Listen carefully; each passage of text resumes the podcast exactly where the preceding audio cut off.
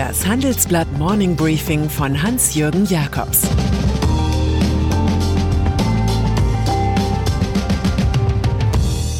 Guten Morgen allerseits. Heute ist Montag, der 13. Januar. Und das sind heute unsere Themen. Iran und die Zeit der Lügen. Joe Käsers Kohleproblem. E-Mobilität gefährdet 410.000 Jobs. Iran und USA. Die beiden Länder haben in diesen dramatischen Stunden eines gemeinsam, die Wahrheitsliebe oder besser Lügenliebe ihrer Regierungen steht zur Debatte.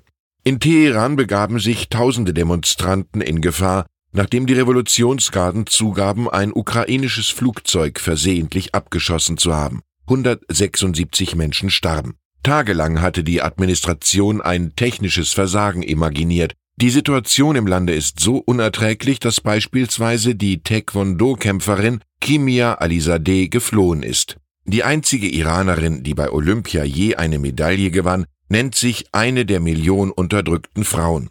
In den USA dementiert Verteidigungsminister Mark Esper unterdessen Donald Trumps Information, er habe Qasem Soleimani töten lassen müssen, weil der iranische General den Angriff auf vier US-Botschaften geplant habe. Dafür, so Esper, sehe er keinen Beweis. Public Relations ist manchmal Wahrheit auf Bestellung. Und auf so etwas versteht sich Siemens-Chef Joe Käser. Nach einer außerordentlichen Aufsichtsratssitzung gestern Abend bleibt er einerseits bei der vertraglich vereinbarten Lieferung einer Zugsignalanlage im Wert von 18 Millionen Euro für ein ökologisch bedenkliches Kohlebergwerk in Australien. Er wolle andererseits aber ein wirksames Nachhaltigkeitsgremium installieren, um Umweltfragen künftig besser zu managen. Klimaschützerin Luisa Neubauer spricht von einem unentschuldbaren Fehler. Sie hatte Käsers spektakuläres Angebot, Aufsichtsrätin der neuen Siemens Energy zu werden, abgelehnt. Niemand wird dem CEO aus München vorwerfen können, er sei einfach nur an Kohle interessiert. Dass Klimawandel sozial wehtut, legt ein Bericht der nationalen Plattform Zukunft der Mobilität kurz NPM nahe. Der Bericht wird heute vorgestellt und liegt uns vor. Danach sind in Deutschland durch die Umstellung auf E-Autos rund 410.000 Jobs gefährdet. Allein bei Motoren und Getrieben könnten bis zu 88.000 Stellen wegfallen. Eine NPM-Arbeitsgruppe unter IG Metall-Chef Jörg Hofmann fordert deshalb zwei Tage vor dem Autogipfel eine strategische Personalplanung der Firmen sowie regionale Qualifizierungszentren. Der Verband der Automobilindustrie warnt dagegen vor Schwarzmalerei und kritisiert das Studienszenario. Es gehe irrigerweise davon aus, dass bis 2030 hierzulande kaum E-Fahrzeuge und Batteriezellen produziert würden. Es gilt Karl Jaspers, die Zukunft ist als Raum der Möglichkeiten der Raum unserer Freiheit. Bahnfahren ist besser fürs Klima, aber womöglich schlechter für Geschäftstermine. Wer von Frankfurt nach Stuttgart oder Berlin reist, muss mit Pünktlichkeitswerten zwischen 60 und 70 Prozent Vorlieb nehmen. Auf der Highspeed-Strecke von Köln nach Frankfurt fiel 2019 ein beschämender Wert von nur 62,7 Prozent an.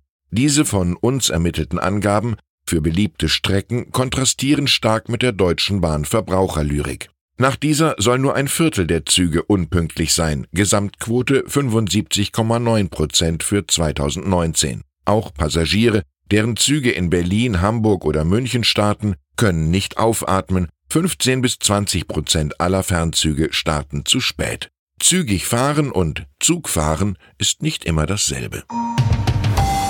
Malta an diesem Montag soll das EU-Mitglied Malta tatsächlich die Schmähkategorie eines europäischen Bananenstaats verlassen. Da nämlich wird der Jurist Robert Abela, gestern zum Chef der regierenden Labour-Partei gewählt, auch zum neuen Ministerpräsidenten vereidigt. Es endet die Zeit des bisherigen Regierungschefs Joseph Muscat und seiner der Korruption beschuldigten Vertrauten. Dieses Syndikat war von der mit einer Autobombe in den Tod beförderten Journalistin Daphne Caruana Galizia empfindlich gestört worden. Abela muss nun das Kunststück fertigbringen, sich von Muscat zu distanzieren und seine Anhänger doch in die Regierungsarbeit einbinden. Frankreich macht ernst gegen Google, Amazon, Facebook und Apple der amerikanischen GAFA-Fraktion. Die Dominanz einiger weniger Tech-Giganten über die Art, wie Menschen kommunizieren, sich informieren oder interagieren, fordere die Öffentlichkeit und die Nationalstaaten heraus. Das erklärt Digitalminister Cedric O. Es gehe um eine adäquate Regulierung von Internet und Technologie. Auch bleibe es, so der Minister, in seinem Land garantiert bei der angekündigten 3% Steuer auf alle Umsätze von GAFA in Frankreich. In Paris lässt man sich offenbar nicht von avisierten US-Gegenmaßnahmen einschüchtern, zu denen gehören Zölle von bis zu 100 Prozent auf Champagnerkäse und andere Güter des täglichen Savoir-vivre. Das ist die Geschichte des O. Großbritannien. Queen Elizabeth II. bittet heute auf ihrem Landsitz Sandringham in der Grafschaft Norfolk zur Krisensitzung. Anwesend sein wird Ihr Enkel Prince Harry, der zusammen mit Herzogin Meghan the Sussexes in einer Nacht- und Nebelaktion verkündet hat, als Senior Royals zurückzutreten, sowie künftig in finanzieller Unabhängigkeit öfter in Nordamerika zu weilen. Dort droht auch ein TV-Interview der beiden, das mit der goldenen Regel Never Complain, Never Explain bricht. An dem Sandringham-Meeting nehmen auch Prinz Charles und Prinz William teil. Meghan schaltet sich womöglich aus Kanada zu. Es geht um die neue Rolle und die Sicherheit des abtrünnigen Paares, das nicht mehr mit königliche Hoheit angeredet werden darf.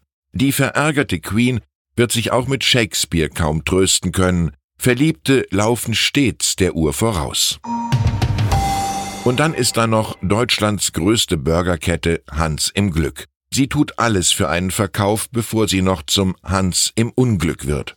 Aufgrund akuter Finanzprobleme kann Gründer Thomas Hirschberger nach unseren Erkenntnissen bei einem geglückten Abschluss kaum mit viel Erlös rechnen. Er verhandelt mit den Gründern der Bäckereikette Backwerk. Laut dem Protokoll einer Gesellschafterversammlung aus dem September wollte Hirschberger damals einen strukturierten M&A-Prozess einleiten. Es besteht Einigkeit, dass eine Veränderung eintreten muss. Die Liquiditätssituation ist kritisch. Die Werbeaussage Glück ist ein Geschenk darf man bei dem möglichen Deal nicht allzu wörtlich nehmen. Ich wünsche Ihnen einen wirklich guten Start in die Woche und natürlich ein gutes Händchen für Geschäfte. Es grüßt Sie herzlich Ihr Hans-Jürgen Jakobs.